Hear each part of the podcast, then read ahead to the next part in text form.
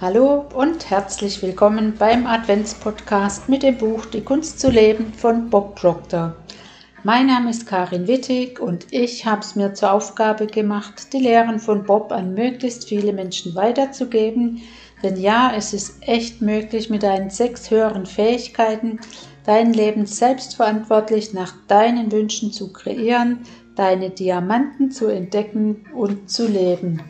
Und gerade denke ich, wie schön ist das. Ich nehme jetzt die Lektion 10 auf und bis du die hörst, müsste ich eigentlich schon wieder relativ fit sein und davon gehe ich jetzt einfach mal ganz fest aus und deswegen ja, freue ich mich da heute schon drauf, bis du das hören kannst. Also, heute ist Kapitel 10, unsere machtvollste Kraft, was uns von Schweinen und Pferden unterscheidet. Ich möchte gerne etwas mit Ihnen teilen. Wer und was wir auch sind, wir sind unserer Gedanken Kind. So sicher wie ein wilder Stier vor den Karren, machen wir uns zum Narren. Wenn wir die Gedankenzügel schleifen lassen, wenn wir sie jedoch lenken, zielgerecht und aufbauend denken, werden sie uns Freude und Erfüllung schenken. James Allen schrieb diese Worte vor etwas mehr als 100 Jahren. Inzwischen ist es über 55 Jahre her, dass ich mich zum ersten Mal mit ihnen auseinandersetzte. Jedes Jahr erschließen sie in mir etwas mehr. Diese Worte beschreiben das Gesetz des Denkens. Denken ist eine machtvolle Kraft. Es heißt, Denken sei die machtvollste Kraft, zu der wir fähig sind. Archibald MacLeish, ein Mann, ein mit dem Pulitzerpreis ausgezeichneter Dramatiker schrieb ein Stück mit dem Titel The Secret of Freedom, in dem er eine Figur aufstehen und sagen lässt, das Einzige, was den Menschen zum Menschen macht, ist sein Verstand. Über alles andere verfügen auch Schweine und Pferde. Es ist eine auf den ersten Blick seltsame Aussage, aber sie ist nur zu wahr. Über alles andere verfügen auch Schweine und Pferde. Geschwind warten.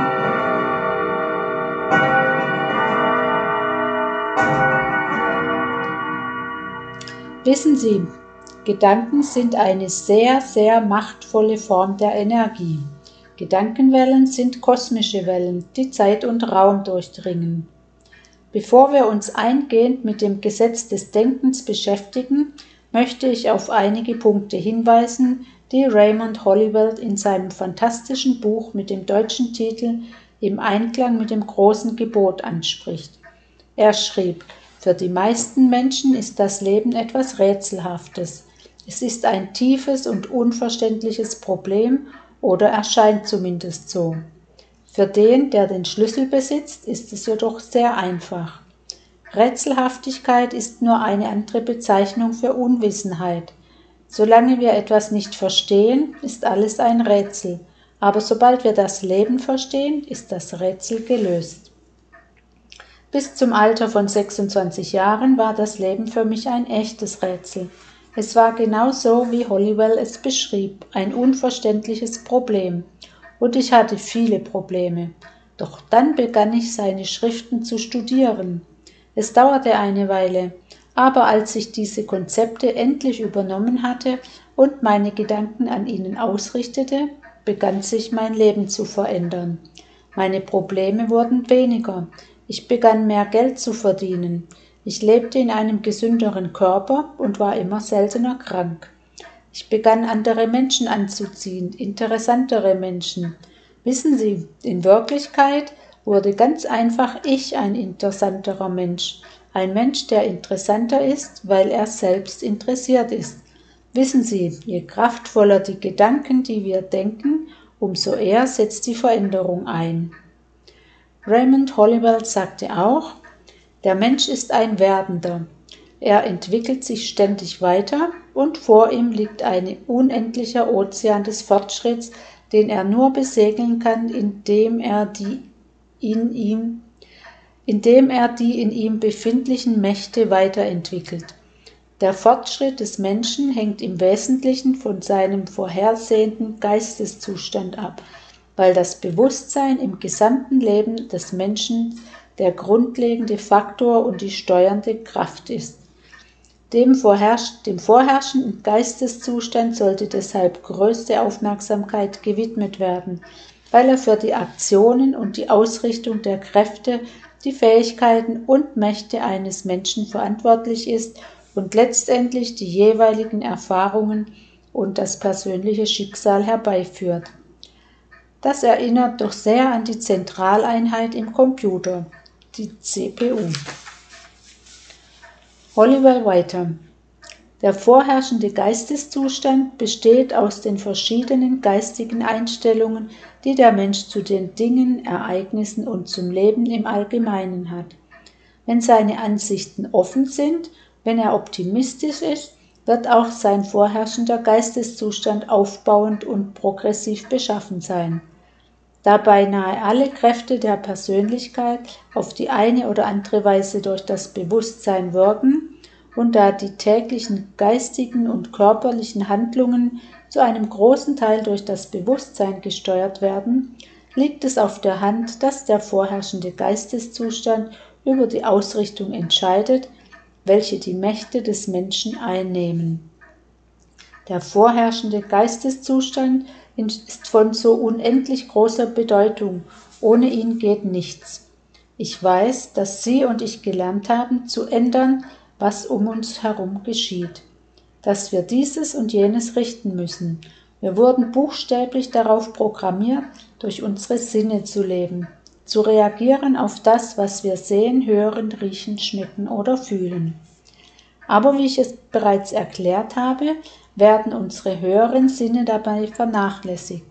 Unser Wille, unsere Wahrnehmung, Vorstellungskraft und Intuition, Erinnerung und Vernunft. Unsere inneren Fähigkeiten sind es, in denen sich alles abspielt. Es beginnt alles im Inneren. Sie müssen sich nicht bemühen, Änderungen da draußen vorzunehmen. Ganz egal, ob es um Ihr Bankkonto oder Ihre körperliche Gesundheit geht. Je mehr Sie die Kraft der Gedanken nutzen können, umso mehr werden Sie sehen, dass ein ganz neues Ich in Ihrem Inneren entsteht. Ihr Bankkonto wird ganz andere Zahlen aufweisen. Genau genommen wird sich alles in Ihrem Leben verändern. Lassen Sie mich mit Ihnen teilen, was Raymond Hollywell über Gedanken sagte. Ein Gedanke ist ein subtiles Element. Zwar ist er mit dem physischen Sinnesorgan nicht zu sehen, dennoch ist er eine tatsächliche Kraft oder Substanz und genauso real wie Elektrizität, Licht, Wasser oder sogar Stein. Wir befinden uns in einem riesigen Meer von Gedankensubstanz und durch dieses Meer ziehen sich unsere Gedanken ähnlich wie elektrische Ströme oder winzige Lichtadern oder Musikwellen hindurch. Sie können Ihre Gedanken in weniger als einer Sekunde mehrfach von einem Erdpol zum anderen schicken. Wissenschaftler erzählen uns, dass sich Gedanken mit Lichtgeschwindigkeit vergleichen lassen. Sie reisen etwa mit einer Geschwindigkeit von 300.000 Kilometern pro Sekunde. Unsere Gedanken reisen 930.000 Mal schneller als der Klang unserer Stimme so großartig oder hell ist keine andere um uns bekannte Kraft oder Macht im Universum. Es ist wissenschaftlich erwiesen, dass das Bewusstsein eine Kraftbatterie ist, das größte uns bekannte Element. Ist das nicht fantastisch? Sehen Sie, das Denkorgan ist wie ein Computerprozessor. Ist dieser präzise abgestimmt, läuft er wirklich sehr schnell. Sie können denken. Und die Gedanken, die Sie denken, bestimmen letztendlich, welche Ergebnisse Sie in Ihrem Leben erzielen. Das ist eine Gesetzmäßigkeit. Ich möchte Ihnen etwas erzählen, das ich für mich selbst erfahren habe und woran es keinen Zweifel geben kann. Ich habe es oben zwar schon mal geschildert, aber man kann es gar nicht oft genug wiederholen. Die Gedanken, die Sie denken, wirken sich umgehend auf Ihren Seelenzustand aus und bestimmen die, die Schwingungsfrequenz ihres Körpers. Das ist ein unumstößliches Gesetz. Ihr Körper besteht aus Unmengen kinetischer Energie. So ist es wirklich. Wenn Sie Ihren Körper in einem vollständig dunklen Raum mit einer Infrarotkamera aufnehmen, werden Sie eine funkelnde, strahlende Form sehen. Und wenn Sie Ihren Körper hören könnten, dann würde er wie eine ganze Symphonie klingen. Aber für das bloße Auge wirkt er nur wie ein einfaches etwas. Er ist aber nicht einfach ein etwas. Der Körper ist eines der großartigsten Instrumente auf dem ganzen Planeten und Sie leben darin. Ihre Gedanken bestimmen, was Ihr Körper tut. Wir wissen, dass unsere Handlungen für die Ergebnisse verantwortlich sind. Wenn wir unsere Ergebnisse verändern wollen, müssen wir anders handeln. Wenn Sie allerdings nicht mit den Gedanken anfangen, wird sich auch an den Taten nichts ändern.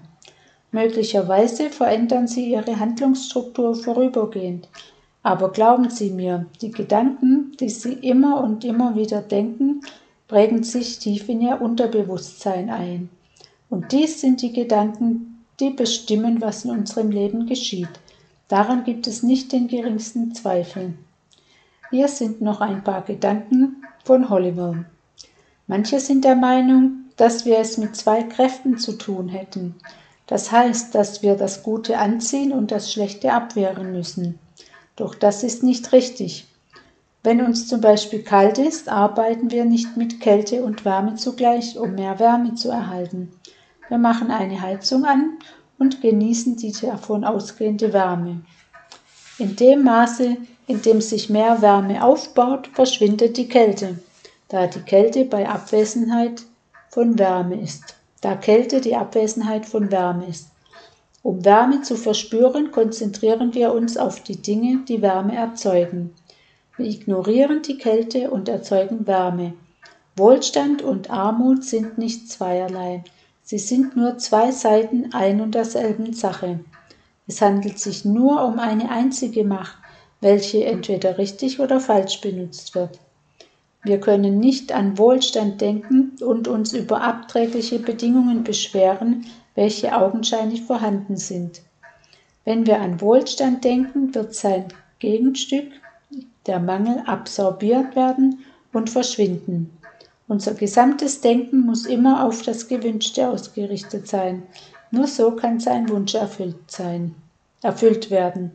Es geht nicht darum, zwei verschiedene Kräfte zu manipulieren und auch nicht um gut oder schlecht, richtig oder falsch, Wohlstand oder Armut, sondern um die Beachte der Gesetze des Guten.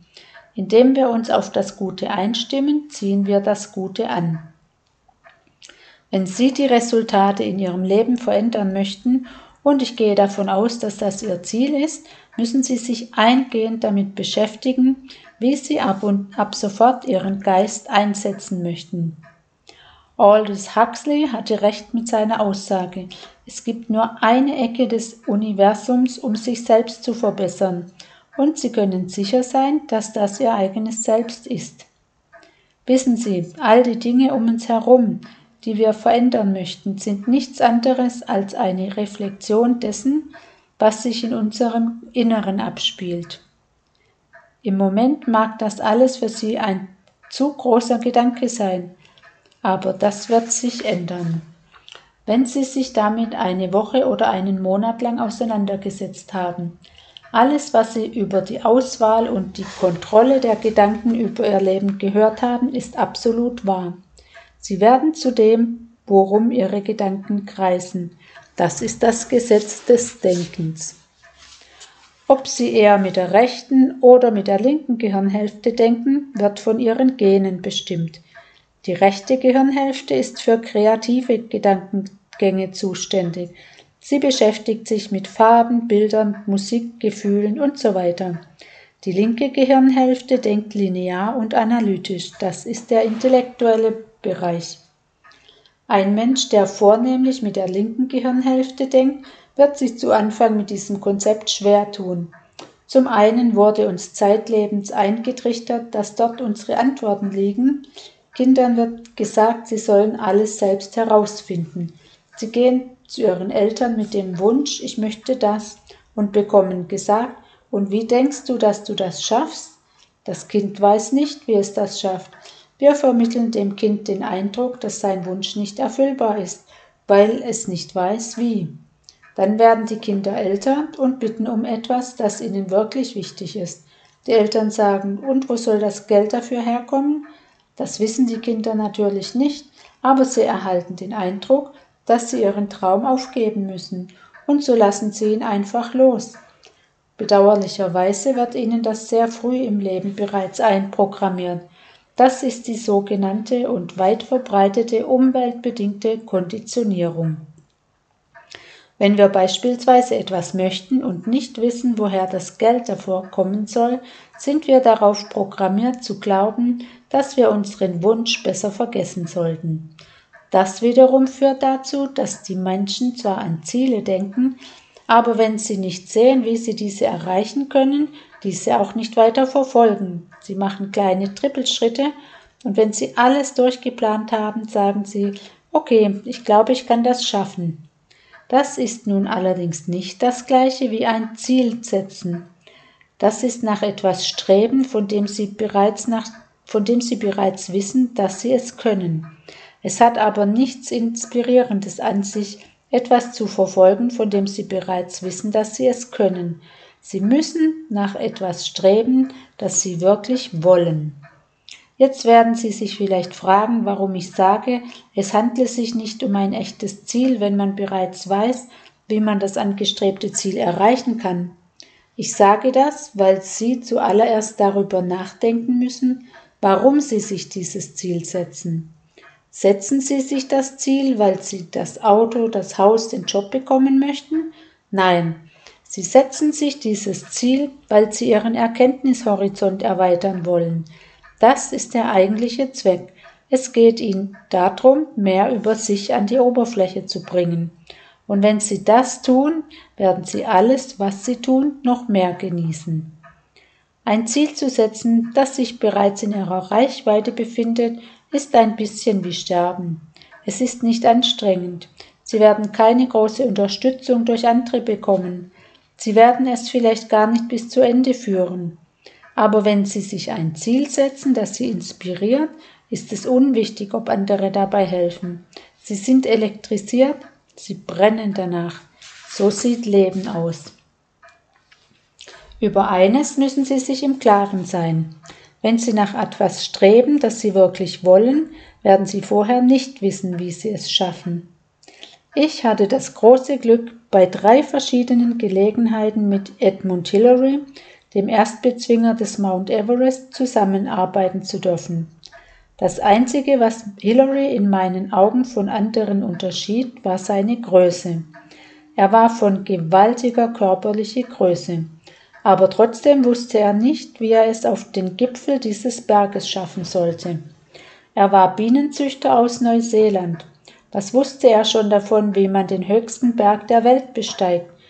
Niemand vor ihm hatte diesen Berg bestiegen, also konnte er auch niemanden anderen um Rat fragen. Er konnte sich keine Informationen anlesen. Genau genommen gab es genug Gründe, um 99 Prozent der Menschen davon abzuhalten, auch nur den Versuch zu wagen. Viele vor ihm hatten sich bereits an dem Berg versucht und waren dabei umgekommen. Mir wurde gesagt, der Berg wäre bedeckt mit Bergsteigern, die im ewigen Eis eingefroren sind.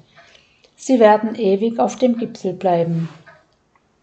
Man sagte zu Hillary, er könne es nicht schaffen. 1951 hatte er genug Geld zusammen und verfügte über ein Team und ortskundige Begleiter, und gemeinsam machten sie sich auf den Weg. Die Expedition scheiterte, sie schafften es nicht bis auf den Gipfel, sie mussten umkehren. Von seinen Freunden und Bekannten bekam er zu hören, ich hab dir doch gesagt, es ist nicht machbar.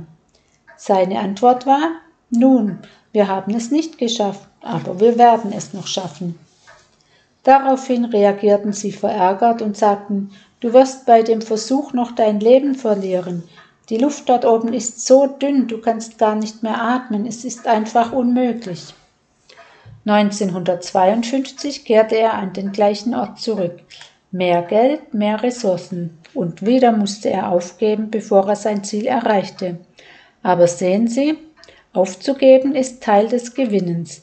Jede Niederlage machte ihn nur umso entschlossener. 1953 machte er sich also erneut auf, und dieses Mal kam er ans Ziel. Er stand auf dem Gipfel des Mount Everest. Seit diesem Tag haben viele Menschen den Mount Everest bestiegen. Im Rekordjahr 2007 waren es mehr als 6000. Es ist fast so, als würden die Menschen denken, wenn es einer geschafft hat, glauben wir auch daran.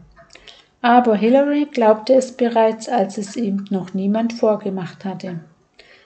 Warum sind die Gebrüder Wright in die Luft gegangen? Jeder konnte den Beweis vorlegen, dass der Mensch nicht fliegen kann.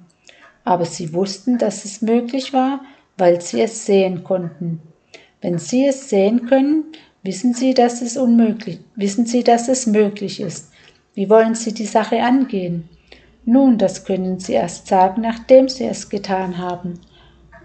Die Grenze ist nicht ihr Verstand, die Grenze ist der Glaube. Es steht und fällt alles mit der Überzeugung, dass eine Idee, die sie sich fest vorgenommen haben, Schwingungen aussendet, die alle andere, die alles andere anzieht. Deshalb müssen Sie die Gesetze verstehen. Sie müssen verstehen, wie Sie und die Gesetze zusammenhängen. Und Sie müssen wissen, dass Sie es tun können. Woher soll das Geld kommen? Von da, wo es im Moment ist. Sie werden es anziehen. Hillary schaffte es bis auf den Gipfel, weil er daran glaubte, es schaffen zu können. Er hatte verstanden, wie der menschliche Geist funktioniert. Er hatte verstanden, dass er Erfolg und dass er Erfolg bei seinen Wünschen haben würde, wenn er das Bild nur im Kopf behielt. Er sah sich nicht sterben, er sah sich nicht in einem, er sah, er sah sich nicht in einem ewigen Sarg aus Eis. Er sah sich selbst den Gipfel erklimmen und wieder zurückkommen. Und genau das tat er auch. So müssen auch Sie Ihre Ziele sehen. Stellen Sie sich vor, bis Sie selbst auf dem Gipfel Ihrer Ziele stehen. Erkennen Sie, dass alles, was Sie brauchen, zu Ihnen kommen wird, wenn Sie es benötigen. Der einzige Weg, wie Sie dies wirklich begreifen können, ist, dass Sie das Gesetz des Denkens verstehen. Sie können darüber gar nicht genug nachdenken. Ich beschäftige mich damit bereits seit über 55 Jahren und ich glaube, ich beginne erst jetzt, es wirklich zu verstehen. Und das Wunderschöne daran, es führt sie immer weiter.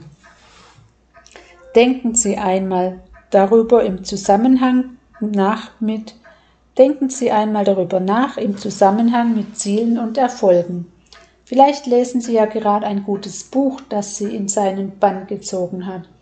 Allerdings gefällt Ihnen das Buch so gut, dass, Sie es, dass es am besten nie zu Ende gehen sollte. Auf der anderen Seite wollen Sie endlich zur letzten Seite kommen weil sie wissen möchten, wie es endet. Auf jeden Fall ist es klar, dass es ein Ende gibt. Oder aber sie sind zum Essen verabredet und amüsieren sich bestens, wissen aber, dass auch dieser Abend ein Ende haben wird. Oder sie sind in Urlaub gefahren und wissen, dass auch dieser einmal zu Ende geht. Oder sie sind ganz gefesselt von einem meiner Vorträge und wissen, dass auch dieser nicht ewig dauert. Aber wenn Sie sich selbst und Ihr Potenzial studieren, werden Sie feststellen, dass es kein Ende gibt. Seit mehr als 55 Jahren wache ich jeden Morgen auf und denke, ich kann noch mehr erreichen, da gibt es noch mehr, ich kann noch mehr verstehen. Das hält einen auf Trab, das hält einen aktiv. Das ist wie frischer Wind in den Segeln jedes Morgens, denn bereits beim Aufstehen werfen sie einen Blick in die grenzenlose Unendlichkeit. Nun, worüber sprechen wir hier eigentlich? Wir sprechen über ihr Potenzial. Sie wissen nicht, wozu sie in der Lage. Sie wissen nicht, wozu sie in der Lage sind. Niemand weiß, wozu sie in der Lage sind. Es ist mir völlig egal, was sie tun oder getan haben. Sehen sich nur an, wo ich herkomme. Ich war unglücklich, ich war krank, ich war nur für ein paar Monate auf einer Highschool. Ich war pleite. Ich hatte keine Erfahrung als Geschäftsmann. Als wir, wenn wir schon vom Versagen reden, ich war ein echter Versager. Aber das habe ich alles hinter mir gelassen. Sie haben es auch hinter sich gelassen. Hinter ihnen liegt ihre Vergangenheit. Sie muss keinen Einfluss auf ihre Zukunft haben. Sie werden nicht nur herausfinden, wie sie es schaffen können, nichts, solange sie es nicht getan haben. Und hier ist noch etwas, was ich Ihnen mitgeben möchte. Auch wenn Sie es getan haben, werden Sie hinterher immer noch nicht genau wissen, wie Sie es geschafft haben, weil Ihnen auf Ihrem Weg zahllose kleine Glücksfälle begegnet sind, die Sie noch nicht mal als solche erkannt haben. Ich möchte, dass Sie sich vorstellen, Sie würden auf ein Ziel hinarbeiten. Sie wissen, dass Sie es schaffen können. Sie wissen nur noch nicht wie. Sie haben diese spezielle Aufgabe oder diese Herausforderung, die von Ihnen wirklich alles abverlangt. Sie müssen sich wirklich hineinknien und scheinen es doch nicht zu schaffen. Aber es geht Ihnen die ganze Zeit durch den Kopf. Sie stehen im Supermarkt an der Kasse und vor ihnen ist diese endlose lange Schlange. Sie sind schon völlig frustriert und dann läuft auch noch jemand in ihren Einkaufswagen. Sie blicken der Person hinterher und lesen ganz zufällig die Schlagzeile der Zeitung, die im Regal liegt. Diese Schlagzeile, was immer da auch stehen mag, setzt die kleinen Rädchen in ihrem Kopf in Gang und voilà, sie haben die Lösung. Wenn Sie das Ziel erreicht haben, sagen wir drei Monate später, blicken Sie zurück und denken, wenn diese Person damals nicht in meinen Einkaufswagen gelaufen wäre. Das ist einer dieser Zufälle, die ich meine, in etwas, die etwas in Ihrem Kopf bewegen. Das verändert die Frequenz Ihrer Gedanken. Wissen Sie, Sie denken in Frequenzen. Die Antwort auf Ihr Problem liegt auf einer höheren Frequenz als das Problem selbst. Sie müssen Ihr Bewusstsein auf eine höhere Ebene heben. Dr. Michael Beckwith sagte, Bewusstsein bedeutet, die eigene Wahrnehmung wahrzunehmen. Es lässt sich kaum noch schöner ausdrücken. Sich bewusst. Sich Bewusstsein bedeutet, wahrhaftig an das zu denken, wo man mit seinen Gedanken ist. So, das war's für heute. Und wenn du noch mehr über das Thema Mindset erfahren willst, dann komm gerne in meine Facebook-Gruppe oder nimm so Kontakt mit mir auf. Alle Infos findest du in den Show Notes. Ich freue mich auf dich. Von Herzen, Karin.